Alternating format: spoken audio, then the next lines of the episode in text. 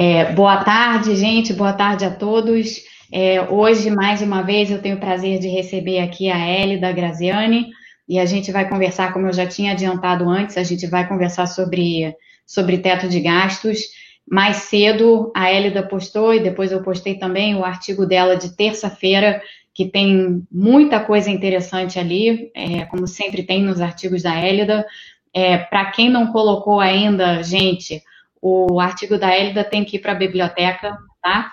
É, então, por favor, coloquem o artigo da Elida na biblioteca e, e, leiam, se quem não leu ainda, leiam o artigo dela, porque tem muita coisa ali interessante sobre todas as questões relativas ao teto de gastos e relativas à saúde e relativas à educação, muitos de, dos temas que a gente vai conversar aqui hoje. Então, eu vou começar passando direto a palavra para a Hélida, para ela contar um pouco para a gente uma coisa que não se tem falado muito, mas que é importante, que é o calendário que a gente tem pela frente em relação a, a, ao teto de gastos e a outras é, diretrizes orçamentárias. Então, como é, que, como é que as coisas funcionam e como é que as coisas são e como é que você teria que já estar tá pensando, né, numa se for fazer as mudanças no teto de gastos que tem que fazer, ou se for fazer alguma outra coisa com o teto de gastos, isso é uma discussão que já, já, já teria que estar em andamento, porque o, o calendário é curto. Então, vou passar direto para a Elida para ela fazer uns comentários sobre isso.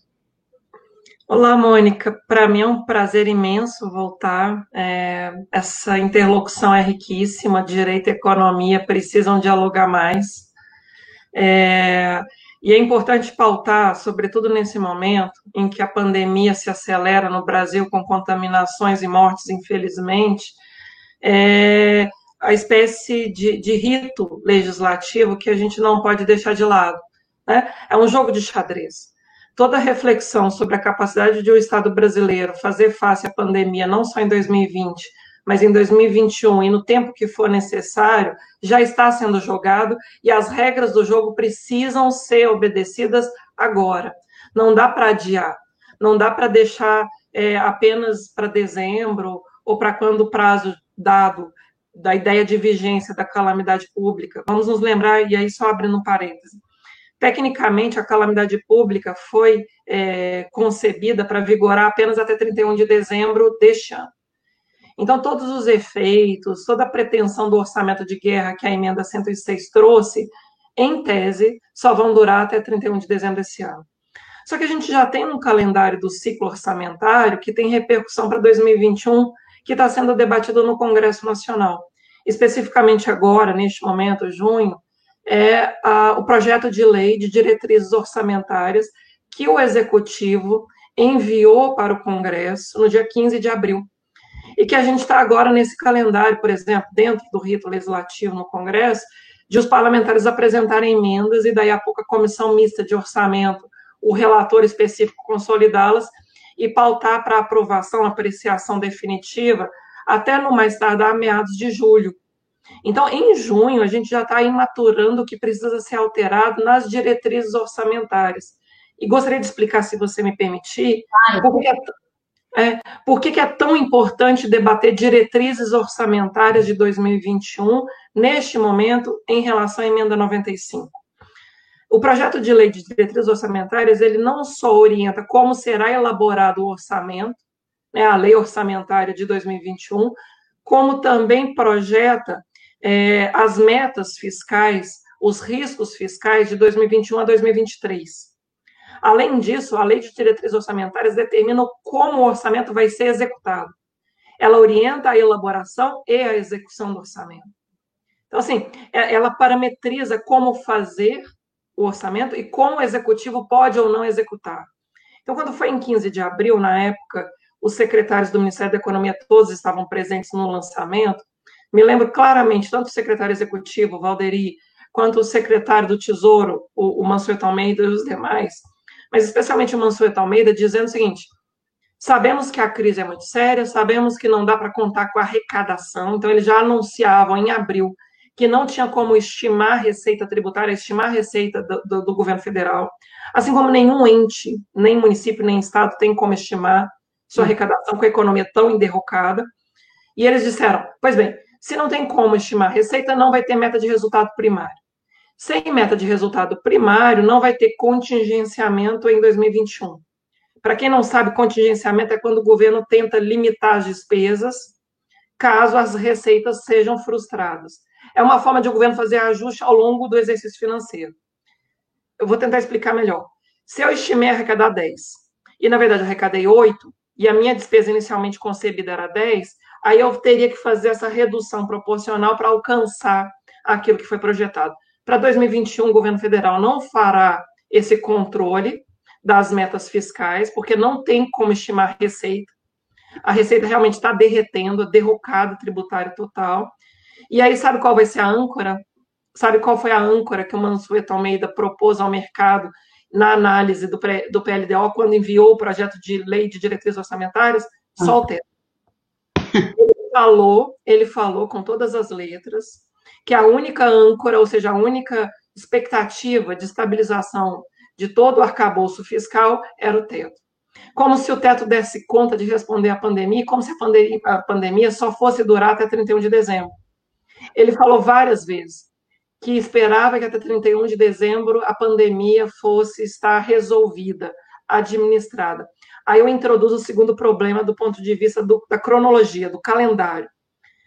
Se se mantiver esse PLDO desse jeito, o orçamento vai ser elaborado com essa expectativa de manutenção do teto já em 2021. Em 2021, vamos nos lembrar, Mônica, a, o financiamento da saúde e da educação vai ser corrigido pela inflação verificada em 2020. Isso. Com a inflação cada vez menor e até já chance, algumas projeções de deflação, a correção é ínfima. E a gente vai continuar tendo um cenário de instabilidade, de insegurança fiscal muito grande, sobretudo em relação à arrecadação tributária dos estados e os municípios. Se o SUS é executado, né, o Sistema Único de Saúde brasileiro é executado primordialmente nos municípios e não tem arrecadação tributária, como será feita a manutenção dos leitos, como será feita toda a estruturação, por exemplo, da educação básica obrigatória, se a gente não rever a regra do teto? Não há de onde tirar dinheiro. Né, Elida, desculpa te interromper, mas levando em consideração que na área de educação, que a gente ainda não sabe ainda como que a educação vai se organizar né, nesse contexto aí de epidemia que a gente ainda vai ter, se você precisar de mais recursos, certamente isso vai acontecer, mais recursos para educação, para que você possa ter distanciamento social quando o distanciamento social for necessário, o que significa dar às crianças... Acesso e... à internet, né? Acesso à internet, isso, né, custa, envolve, envolve gasto, envolve dinheiro para você manter o sistema funcionando. Desculpa, te interrompi só para chamar a atenção não, e Mônica, é, a hipótese de que a, a, calamidade, a pandemia só dura até 31 de dezembro, ela é absolutamente fantasiosa.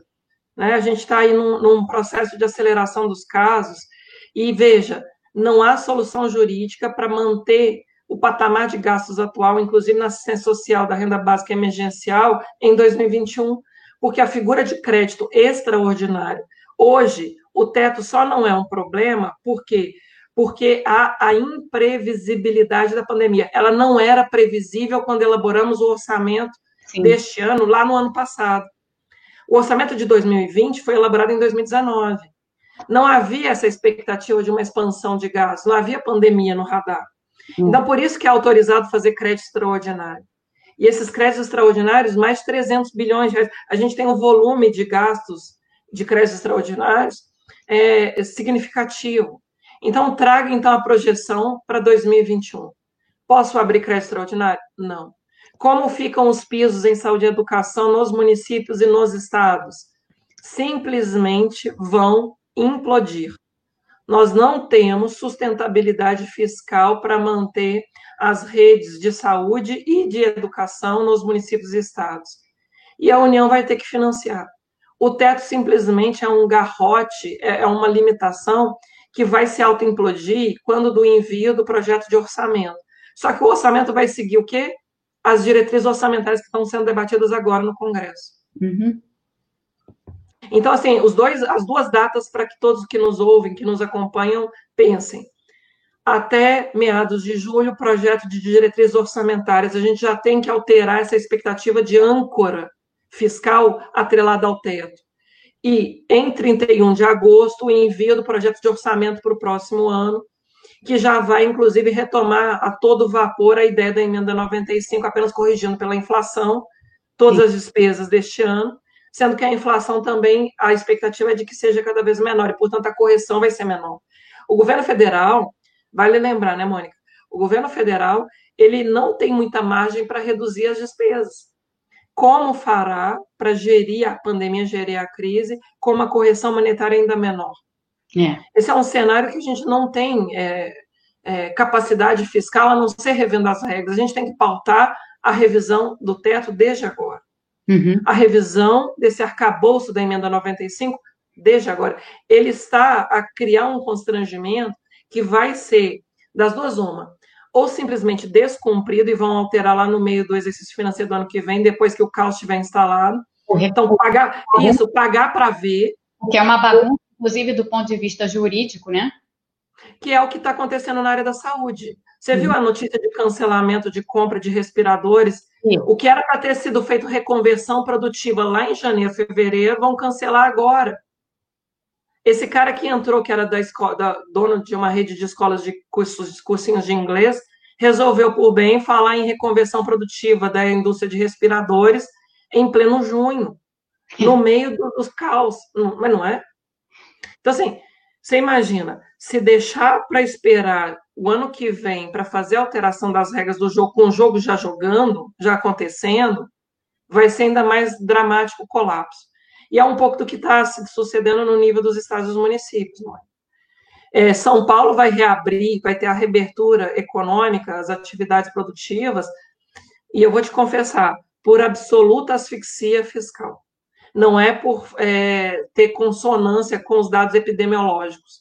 O Estado está assumindo o risco de aceleração de mortes porque não consegue sequer ter garantia de quitar a folha agora, nesse próximo mês. Isso é muito dramático, né, Hélida? Porque, no fim das contas, a gente está. Bom, São Paulo é um exemplo, mas a gente tem tantos outros, né, país afora, em que a queda de arrecadação foi fortíssima, porque é óbvio, né, a economia está meio parada e vai continuar meio parada, então essa perspectiva de da arrecadação melhorar um pouco é, pode ser que melhore um pouco com a reabertura, mas também não vai melhorar tanto assim. E, o, e a reabertura está sendo forçada por uma questão fiscal que o governo já poderia ter sanado há meses, né? Porque, como você disse, a gente está em junho. A gente começou com a epidemia no final de fevereiro, início de março mas desde janeiro a gente sabe que ela vai chegar, né? Então, e a gente já sabia em janeiro que muitos estados e municípios já estavam com dificuldade financeira antes da, da epidemia chegar. Então, assim, o tempo que se perdeu, né? O tempo que se perdeu e que se continua a perder, forçando os, os estados e municípios a reabrir numa esperança que talvez nem ajude tanto assim, mas numa esperança de que isso movimente um pouco a arrecadação e ajude é, a, tirar, a tirá-los da penúria, né? O que não está garantido também que vá. Mônica, eu, eu, eu, usei uma imagem que ela é forte e eu explico para quem não é da área do direito, mas ela precisa ser dita. É como se a gente estivesse vivendo uma extorsão fiscal mediante sequestro da federação. Sabe aquele crime de sequestro? Uhum. Né? Você quer extorquir alguma coisa de alguém, sequestrando, privando a pessoa da liberdade de ir e vir. Nesse caso específico, eu estou fazendo é, uma analogia, né, uma figura de linguagem, mas o que eu percebo é que o governo federal pautou como agenda única o isolamento vertical, nós não conseguimos fazer o isolamento horizontal necessário, a nossa quarentena foi uma quarentena inconsistente, é. Então, portanto, ela não conseguiu atingir os seus fins sanitários. E a forma como o governo federal quis bancar que tinha razão foi literalmente empobrecendo e minguando a capacidade dos estados e dos municípios atenderem às demandas da população. Então, assim, é, é quase como se a gente estivesse num ringue. Eu, eu, até o, o Fernando Facui Scaff escreveu também um artigo dizendo que é um federalismo de ódio. Né? É é um federalismo de ódio. A gente está num ringue disputando nacos do recurso orçamentário da União e a população, como você bem disse, sendo empurrada para a morte. É deixar morrer. Ou de fome ou da pandemia. E, e, aqui, ó, só uma, só uma pergunta é, no tema, mas assim, na, não é tangente, é, é diretamente central ao tema. O Péricles, a gente está falando de modificação, né? De discussão sobre modificação do teto. Mas o Péricles está aqui perguntando sobre revogação. E, mas acho que a pergunta é válida para modificação também. Porque ele pergunta assim: a revogação da emenda passa pelo mesmo quórum de três quintos da aprovação? Como é o processo? Sim, sim. É, uhum. qualquer alteração, isso, qualquer alteração de norma constitucional, seja para mudar o texto ou revogar, é, obviamente, proposta de emenda à Constituição e passa por é, é, o mesmo quórum qualificado de três quintos em dois turnos em ambas as casas. Agora, o, e tem, uma, tem gente também perguntando é, sobre como, como, é que está, se você sabe, né? É difícil de saber às vezes, mas como é que está a discussão dentro do Congresso? Como é que você vê os parlamentares se posicionando nessa questão do, da discussão do PLDO, do orçamento e da possível revisão do teto de gastos? Mônica, é uma pena que esse debate ainda não tenha essa clareza das. Porque a gente tem que fazer a análise dos cenários, não só agora, no curtíssimo prazo, mas nos, nos próximos passos. Por isso que eu uhum. falava de um jogo de xadrez, você tem que antecipar jogadas. E, eu não tenho visto, e olha que eu tenho acompanhado, até porque a estratégia do governo federal é nos pegar de atropelo. Sim. A estratégia do governo federal é não deixar que a gente tenha essa capacidade de reflexão é, planejada, de estratégia de médio prazo. Então, eles querem literalmente instaurar essa asfixia fiscal, deixar a crise se tornar insustentável e obrigar a reabertura. Até o André Perfeito no Twitter colocou, eu achei a sátira é, contundente, cabível para esse momento, que o Brasil é o único país que vai lidar com a pandemia por WO. Vai, vai entregar, não é, vai entregar o jogo. É, vai entregar o jogo. É, por WO. Então, assim, é, isso com todas as consequências de mortes evitáveis que a gente já está vendo. São 32 mil mortes, Mônica, mas hoje o Hélio Gurovitz soltou um artigo belíssimo também que eu recomendo a leitura, dizendo que, na verdade, pode ser o dobro tamanha subnotificação e a inconsistência metodológica dos números. Exatamente, e, e a gente está vendo agora, né, e foge um pouco do tema, mas só para fazer a observação, a gente está vendo agora que não existe nenhum esforço dentro do que sobrou, né, do que é agora o Ministério da Saúde, não, é, não há nenhum esforço em tornar esses números mais compatíveis com a realidade, né? Até porque fica muito mais fácil você varrer para debaixo do, do, do, tapete e 30 mil mortos ou 35 mil mortos, que é o que a gente tem, já é. São milhares de famílias despedaçadas, né? Dezenas de milhares de famílias despedaçadas, mas provavelmente os números são maiores do que isso. Mas para esconder isso, não há interesse em divulgar os números, os números reais, né? Que de fato tá... E, Mônica, a sensação é, que eu tenho é que a gente sofria mais quando as mortes eram na Itália, a gente sentia mais é, é, e se protegia e, e, tinha essa mobilização republicana do que as mortes aqui acontecendo no nosso país. As pessoas se tornaram tão brutas, né? A gente perdeu a capacidade de impactar a política pública aqui no nosso país.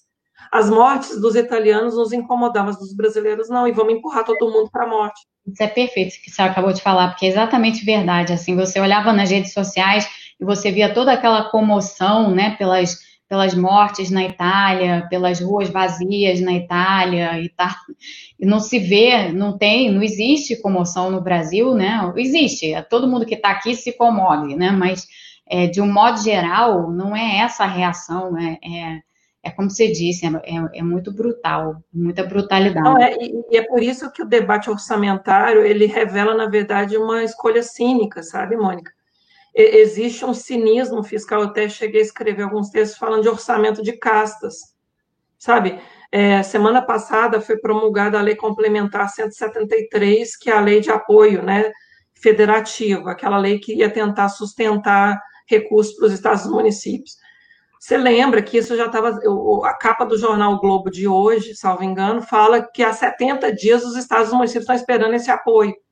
E não chegou. Então, você veja, 70, 70 dias. Então, você veja, era uma coisa que já se sabia, que já se pedia, e não vem, e não, não, não chega, fica esse conta-gotas, e de novo, enquanto você falava, eu me lembrava do Ministério da Verdade do livro 1984.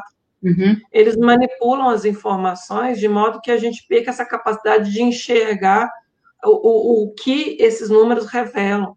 A trajetória continua ascendente, a gente continua com o crescimento exponencial da doença. Não era para ter reabertura de atividade econômica. E o projeto de diretrizes orçamentárias continua com essa história esdrúxula de que o teto vai ser âncora fiscal em 2021. É. Sério, continua lá como justificativa do projeto, como arcabouço do que se propõe, que o teto vai ser a âncora fiscal do projeto de diretrizes orçamentárias para o ano que vem. Então, a gente não está ligando o Lé com o Cresce. Me desculpa brincar, mas é isso. Assim, não, a gente não está... Mesmo, né? É isso mesmo, não está. É uma, é uma desconexão completa da, da realidade, né? Completa. É, você não está fazendo jogo de xadrez, você não está tendo capacidade e inteligência de mover as peças a favor da população. É. A, a Patrícia está perguntando aqui se você pode falar um pouco sobre essa história que rolou aí nos últimos dias de removerem o piso de investimento em educação e saúde. Na verdade, a emenda 95, ela apenas, ela alterou os pisos da União, uhum. é, apenas assegurando correção monetária. E desde o ano passado, não sei se você se lembra, Mônica, e a Patrícia talvez também se lembre, havia uma PEC do Paulo Guedes, uma PEC do governo federal, mas encabeçada primordialmente pelo ministro da Economia, que era a PEC 188 do Pacto Federativo. Uhum. É, tinha três PECs: a 186, que é a PEC emergencial, a 187, que era a PEC dos fundos, e a 188, que era essa PEC, aspas, do Pacto Federativo, é. onde a proposta inicial era a extinção total de todas as vinculações ele chamava de DDD, desvincular, desindexar, desobrigar. Ou seja, como se o Estado não tivesse compromisso nenhum com os direitos fundamentais. Pois bem, foi muita repercussão. Um parênteses aqui. Nesse aspecto, essa PEC era inconstitucional, né? Total, total, absurda. Eu nunca apoiei. Tinha algumas soluções ali francamente equivocadas vai desvincular, desindexar, desobrigar, mas, não, por exemplo, não, não gera nenhum debate de desindexação das compromissadas, que continuam sendo esse overnight da gestão de liquidez que impacta a dívida pública. Você continua tendo uma proteção é, opaca a todas as escolhas feitas pelo Banco Central. A gente não tem essa reflexão dentro de nenhum momento de ajuste fiscal nesse país. É. Do ponto de vista jurídico, há uma opacidade profunda. Então, voltando, na PEC 188 havia a proposta de extinção dos PIS em saúde e educação. Uhum. Quando deu chiadeira, sabe o que eles propuseram? Fundir. Uhum. Fundir, unificar os PIS em saúde e educação. Mônica, se a gente já tem um atraso de aplicação no, na, no gasto em educação, se fundir os pisos em saúde e educação, a educação literalmente esfacela. Prefeito adora é, aportar dinheiro, inaugurar maternidade para chamar de sua. A gente já tem um gasto acima hoje em saúde. Eu não estou dizendo que é suficiente, mas no nível dos municípios, o gasto em saúde é até 10% acima do piso. Uhum. Se fundir, eles vão tirar o dinheiro que financia a educação básica obrigatória e manter a população ainda mais ignorante. Existe, na minha opinião, uma deliberada escolha em, em, em não assegurar qualidade educacional inclusive do ponto de vista de esvaziamento do piso em manutenção e desenvolvimento do ensino. Você uhum. veja o atraso da renovação do Fundeb. É. Eu já te falei e repito, o piso de remuneração do magistério, quanto ganha um professor para trabalhar 40 horas semanais no Brasil hoje? O piso é de R$ 2.900. Quem hoje, sendo um bom estudante que sai do ensino superior, quer ser professor na educação básica brasileira? Ninguém, Mônica. Infelizmente, ninguém. Vamos qualificar isso aqui para as pessoas, gente. R$ 2.900 é menos de três salários mínimos. Três Exato. salários mínimos são R$ 3.145.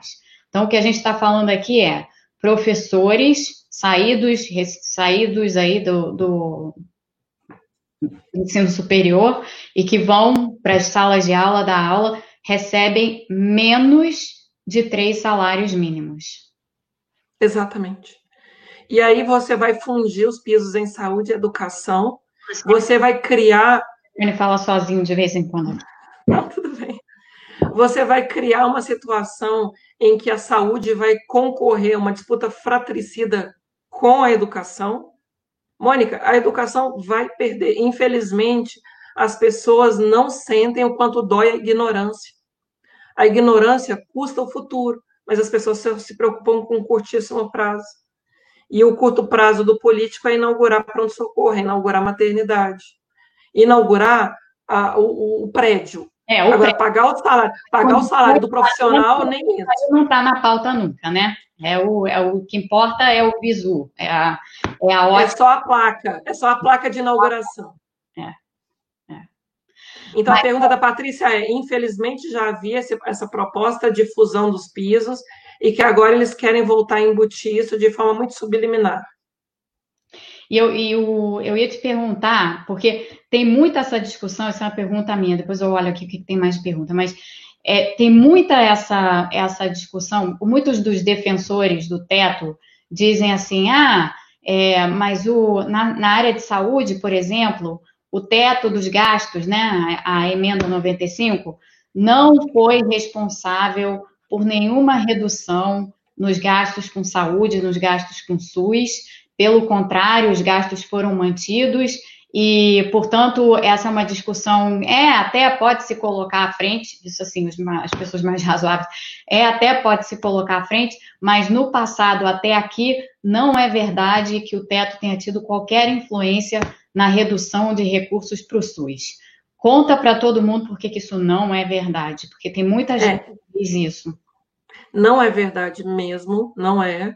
Porque, veja, quando a emenda 95 foi aprovada em 2016, então, portanto, há quatro anos, a gente já tinha uma ação acontecendo no Supremo Tribunal Federal de uma redução que tinha havido do piso federal em saúde, ocorrida na emenda 86. Mônica, me permita fazer uma retomada histórica. Há um sub. É, é importante para as pessoas entenderem isso. Há um subfinanciamento do SUS que não é de agora. É um subfinanciamento que é uma estratégia deliberada de a União retrair a sua participação no custeio, que eu posso recuperar pelo menos desde 1989.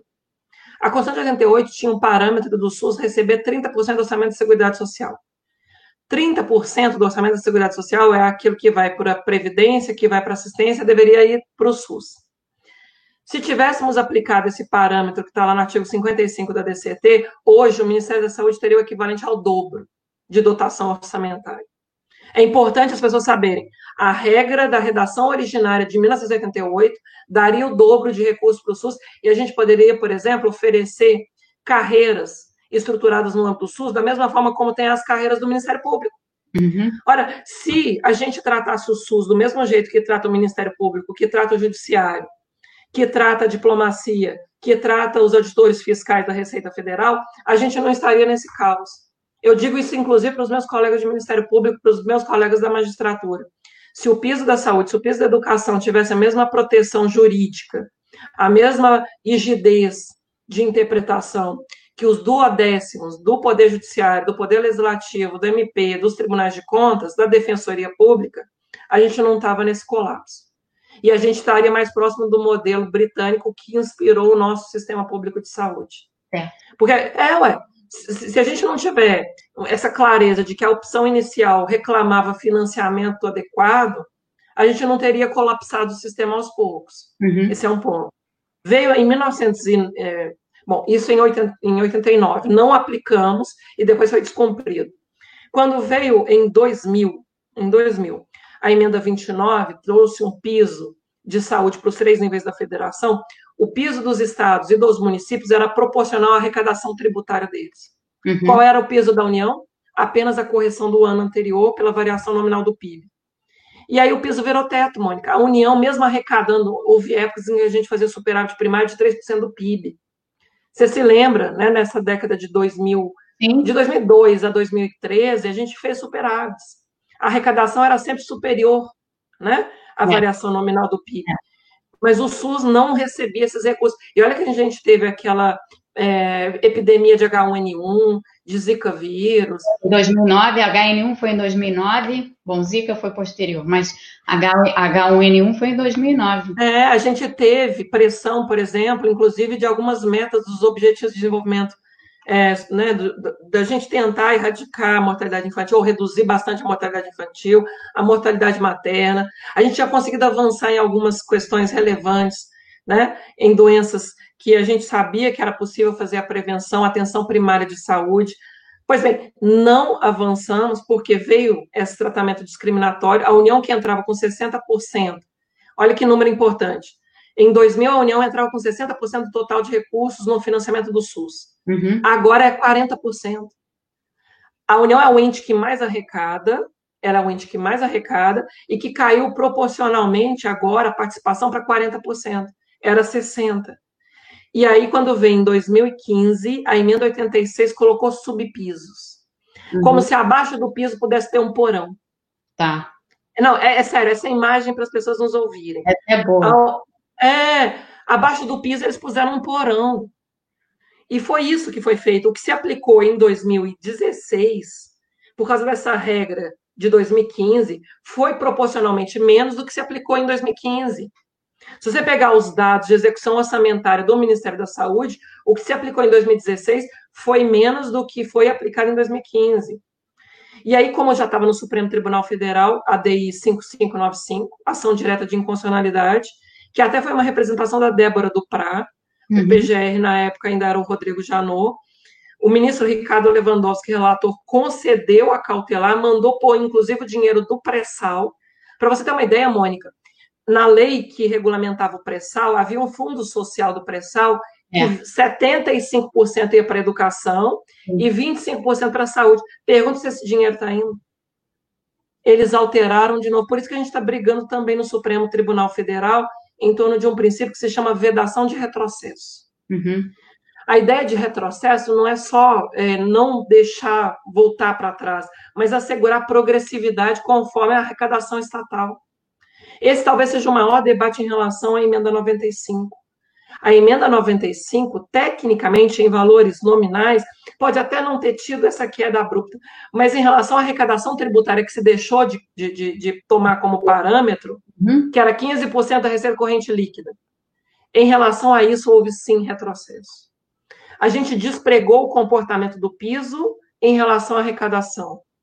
E voltando naquela série histórica, em 2000, a União corrigia pela variação nominal do PIB, em, dois, em 2015 alterou de novo, e uhum. teve aquele porão abaixo do piso, os subpisos. Depois, em 2016, alterou de novo. Você imagina que são três emendas constitucionais redesenhando sucessivamente apenas o piso federal em saúde, empurrando a fatura para os estados e os municípios. Significa que a União quer aplicar mais em saúde ou ela quer simplesmente se liberar do compromisso de gastar? Bom, tá óbvio, né? Quer, quer se liberar completamente e quer, e quer chutar o balde assim para baixo, né? Quer, quer chutar o balde. Eu, eu digo que há um estado de coisas inconstitucional.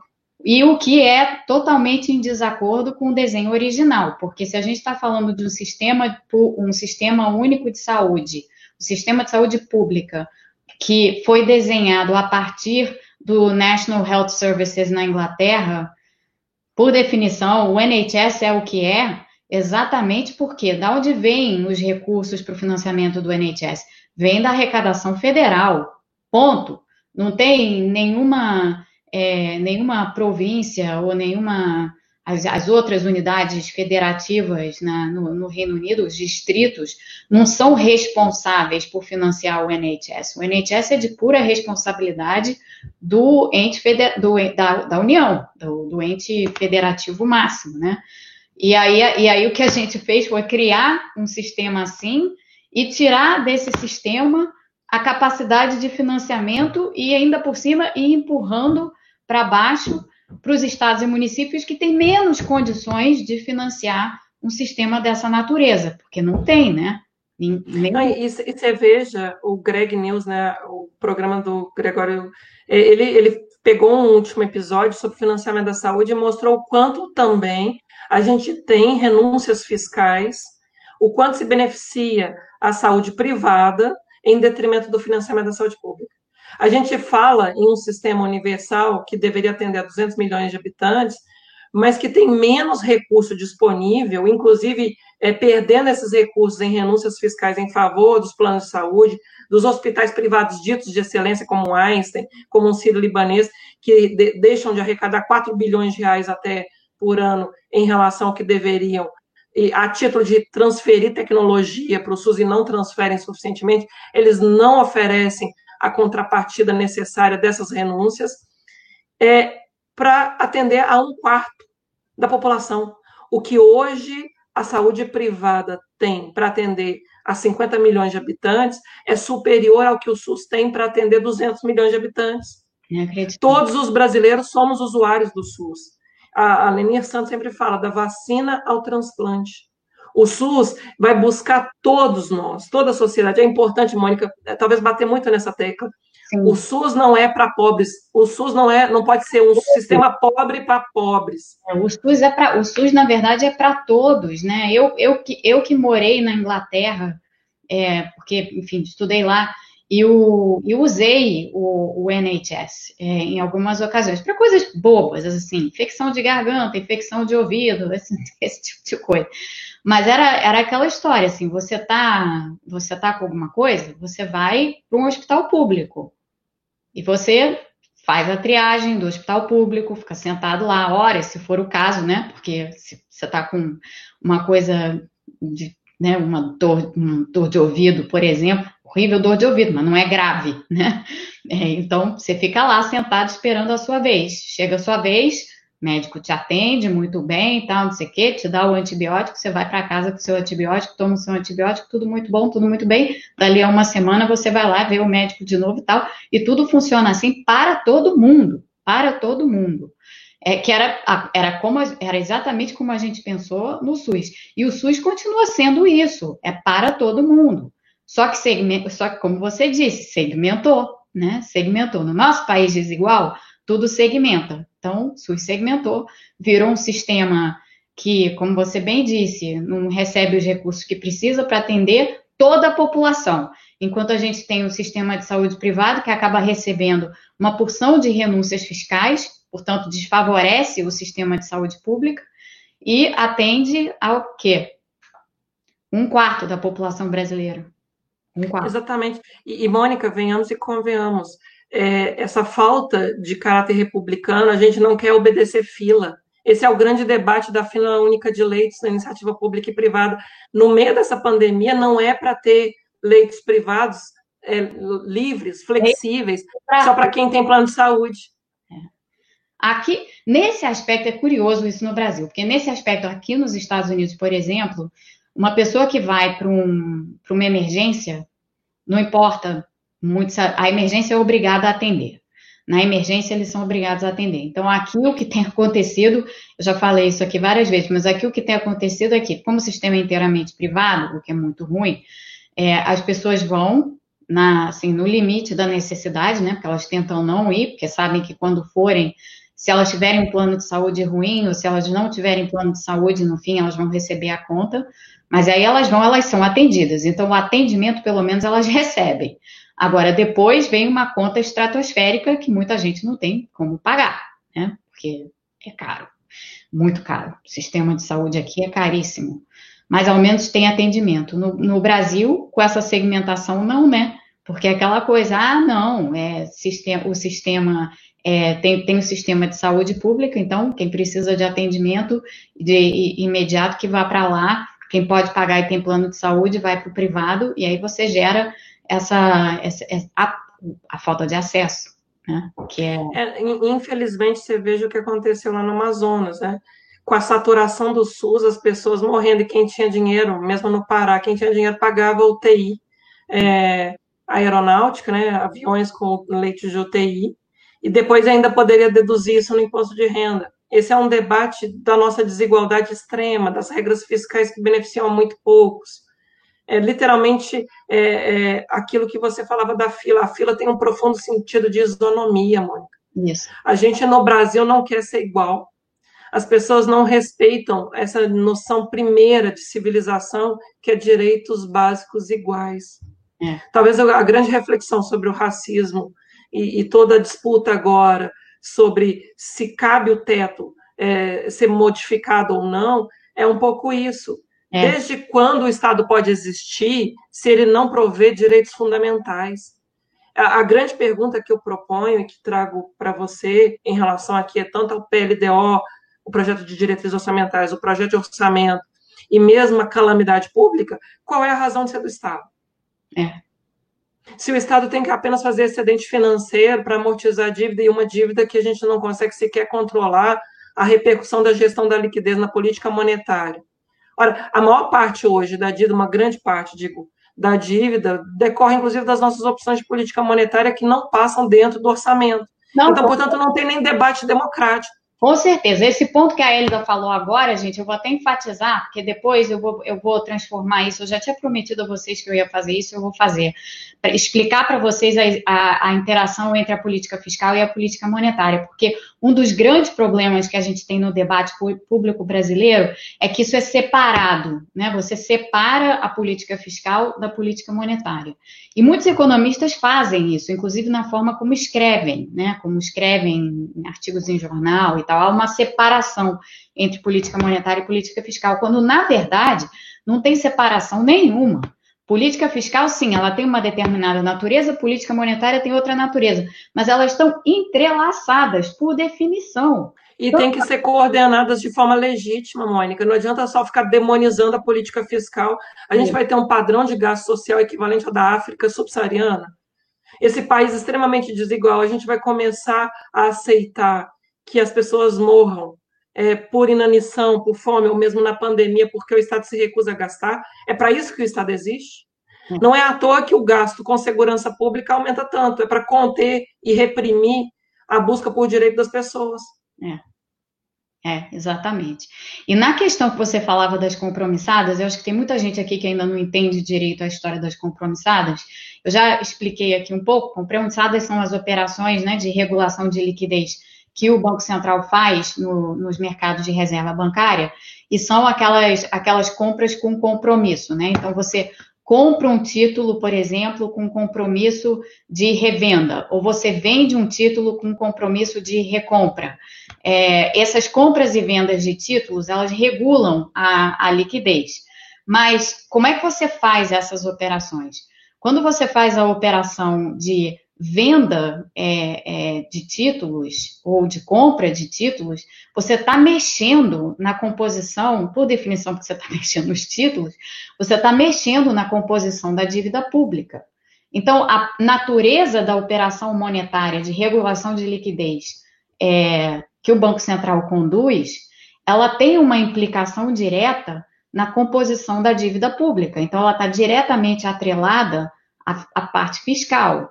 E o que a gente está colocando aqui, ele está colocando muito bem, e eu estou enfatizando pelo lado mais estritamente econômico, é que essas questões, elas, na verdade, não só elas estão unidas, mas, no fim, a política monetária, a depender de como você está fazendo essas regulações de liquidez e os momentos, e se vale fazer aquilo naquele montante, as operações compromissadas, por exemplo, ou não, isso tem efeito redistributivo, que é uma coisa que as pessoas não comentam. Política monetária também tem efeito redistributivo. Só que é um efeito redistributivo que, como você disse, Hélida, não passa por discussão no Congresso Nacional, porque o Banco Central tem autonomia para fazer a política monetária, então, regulação de liquidez que for fazer, e isso não passa por uma discussão no Congresso.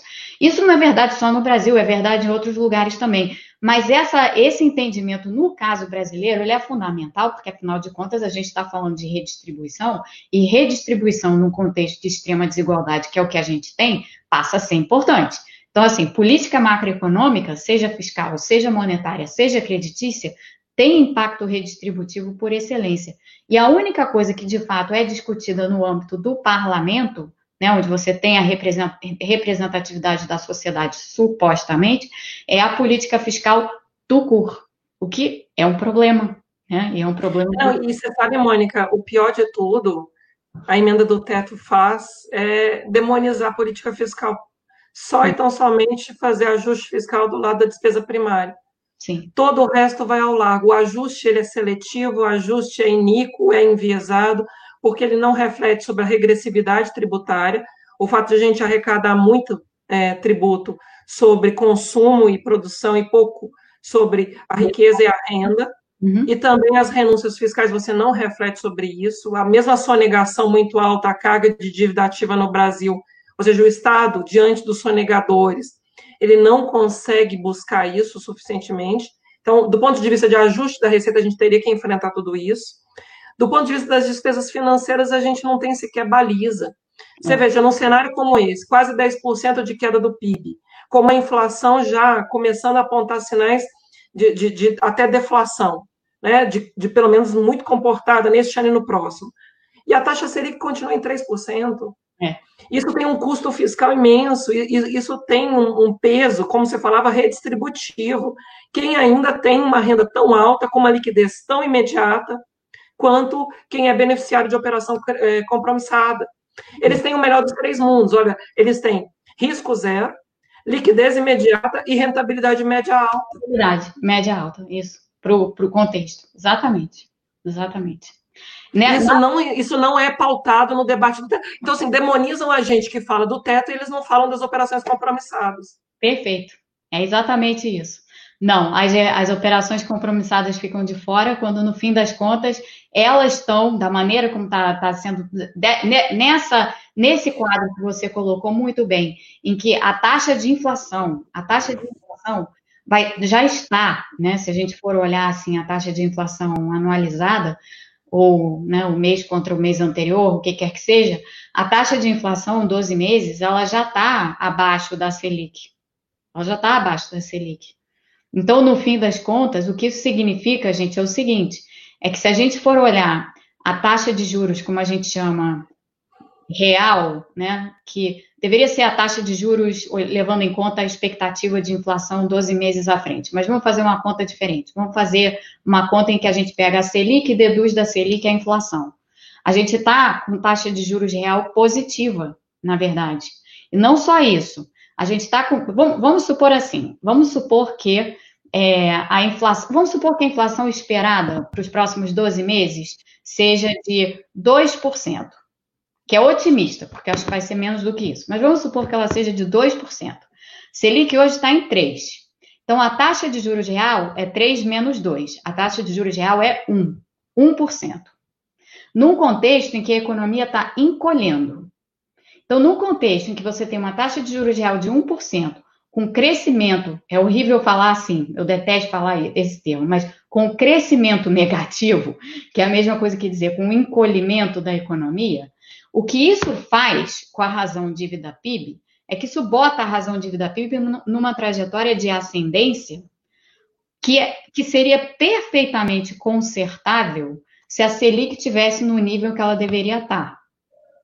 É dizer, se a Selic tivesse, no mínimo, no nível da inflação esperada, então se em vez de 3, a Selic tivesse em, em 2, a gente estaria falando de taxa de juros real igual a zero, 2 menos 2, né?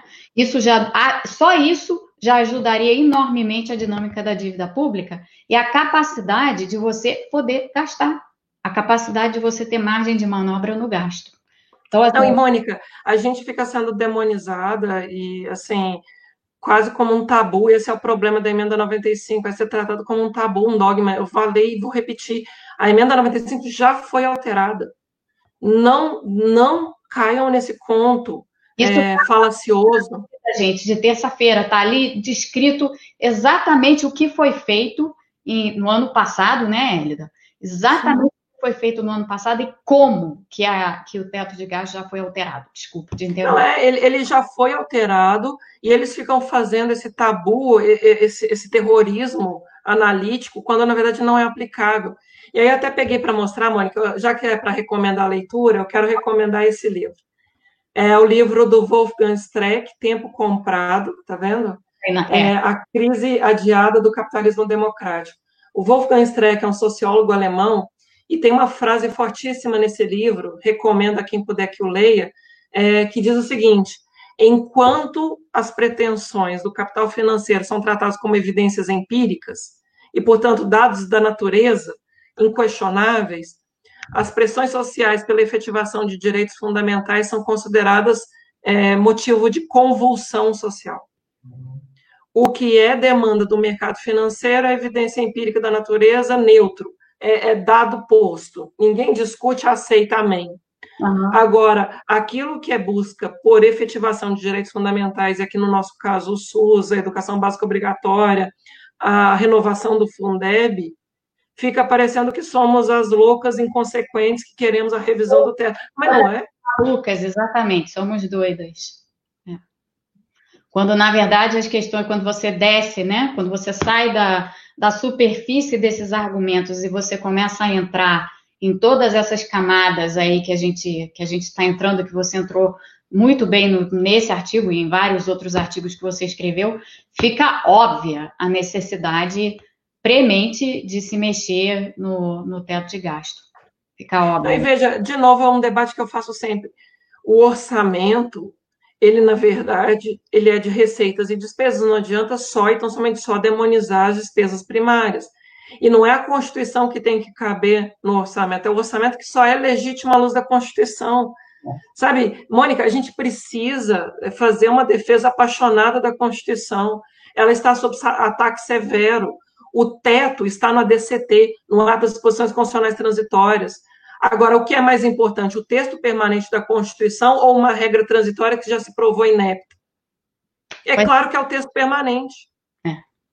é claro. Senão que façamos uma nova Assembleia Constituinte e revisemos a Constituição, né? Não, pelo amor de Deus, uma nova Assembleia Constituinte, é, não, é, é, é, perigosíssimo a gente entrar nessa agenda de uma nova Assembleia Constituinte num país tão instável.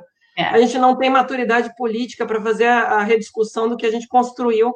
É. A gente tem que manter a Constituição. Nenhuma. Isso é curioso, né? Porque naquela conversa nossa com a Débora, a Débora falou uma frase muito forte, eu acho que muito verdadeira, que a gente hoje está mais perto de 1500 do que de 1988. Ela foi a frase dela, né?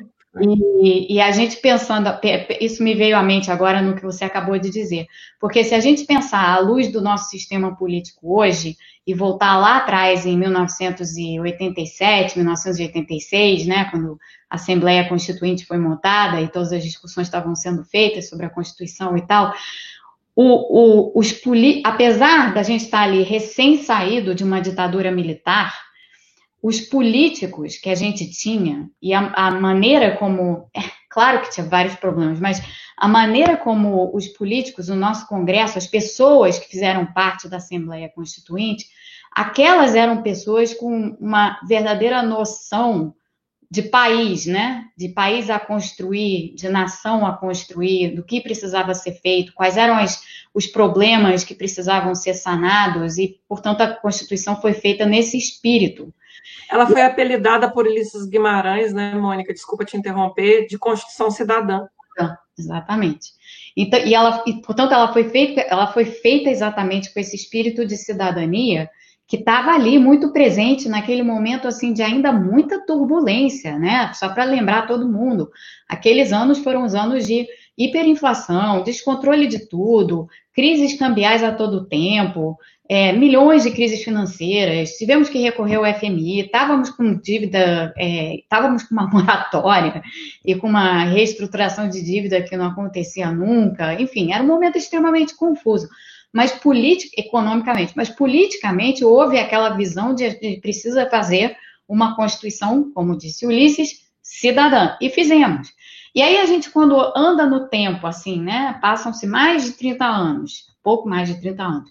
32 anos. E a gente chega ao momento presente e a gente olha, como, a gente, como você acabou de dizer, a gente olha para o quadro, os quadros que a gente tem dentro do Congresso. Temos bons quadros dentro do, dentro do Congresso, mas assim, quando a gente pensa em quais são as lideranças, qual seria, qual, qual seria a nossa capacidade hoje de fazer aquilo que nós fizemos em 1988?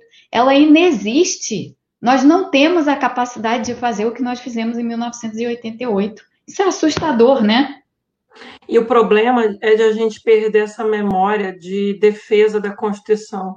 É, é, é, muito importante, nesse momento do teto, é, de novo eu faço a pergunta, o que é mais importante, o texto permanente da Constituição ou regra transitória do ADCT que contra a Constituição é, é, colide? Sério, de verdade, eu cheguei a escrever um artigo falando que o ADCT virou um retrato de Dorian Gray, onde a gente escolhe o cinismo das nossas opções fiscais é, absolutamente esdrúxulas. Tanto a DRU, veja, a DRU, a desvinculação de receitas da União, ela está na DCT, Mônica, é, desde 1994. Vai vigorar até 2023. Então, vai ficar quase 30 anos lá, transitório, desde quando a transitoriedade é de 30 anos. Agora, a emenda do teto por 20 anos. É, as pessoas são é, hipócritas no, no, no, uso das palavras e da ideia de que é transitório. Sim. Sabe? Literalmente, a gente vive uma hipocrisia constitucional, a gente vive um cinismo fiscal e, e tudo para dizer que não tem como financiar direitos fundamentais e perenizando essa desigualdade nas escolhas orçamentárias que são feitas em nosso país. É, e fica tudo. Você já falou sobre isso várias vezes aqui, inclusive, né? Porque fica tudo nesse guarda-chuva do, do, da responsabilidade fiscal. E a gente esquece, número um, da responsabilidade social e do, ter, do termo que você já usou aqui antes, da segurança fiscal, que na verdade é mais importante do que, a, ou é mais importante, na verdade, né, Hélida? Segurança fiscal é mais importante do que responsabilidade num certo aspecto, né? Porque ela engloba. Não, e, e venhamos e convenhamos, no caos que a gente está aqui agora, o risco de rebeliões no sistema prisional, de não ter coleta de lixo, de não ter escola, de não ter oferecimento de água e esgoto, porque, é, bem ou mal, são serviços públicos que reclamam é, custeio governamental. Ora, vai cair tanto a arrecadação tributária dos estados dos municípios, e a União continua tendo essa postura, é, literalmente, distorção da federação, né? aquilo que eu falei, distorção fiscal mediante sequestro da federação, que a gente não tem como mostrar para a população qual é a razão de ser do Estado. É, é, essa timidez fiscal, é, esse argumento falacioso de que não pode gastar de que não tem como alterar o comportamento é, das nossas regras fiscais, é falso. Veja, a gente já alterou a Constituição, a emenda agora do Orçamento de Guerra, nós alteramos a Lei de Responsabilidade Fiscal semana passada nessa Lei Complementar 173, e não pode alterar a emenda 95. É. O nome disso é hipocrisia. Eu, eu não vejo outra, outra dimensão. Ela já foi alterada no ano passado para fazer a repartição federativa dos recursos do pré-sal. Não pode alterar agora? Não pode aproveitar esse debate do projeto de lei? Eu até escrevi, e até você também deve se lembrar, Mônica, uhum. é, deviam já ter alterado a emenda 95 no bojo da PEC do orçamento de guerra. Ah, é? Isso está no seu artigo, aliás. Do é, era, era, era uma questão de prudência.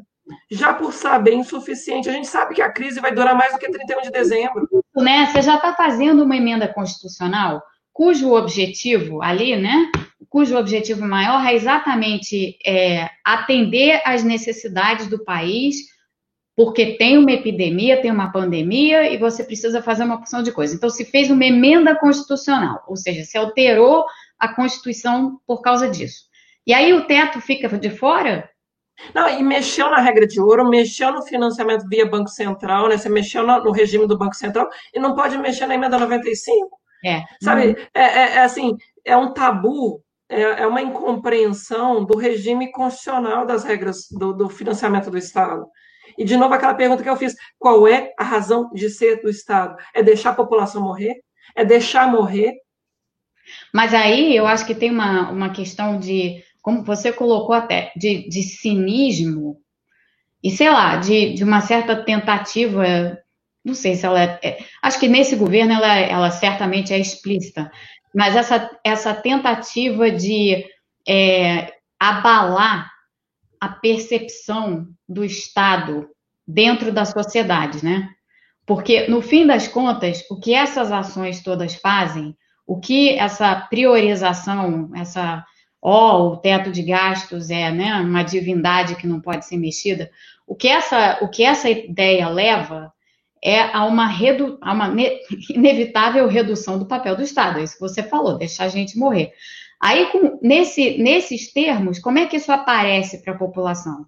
Isso aparece para a população assim: é o Estado que não supre, é o Estado que não faz, é o Estado que, que não está nos atendendo. Portanto, a gente tem que rejeitar esse Estado.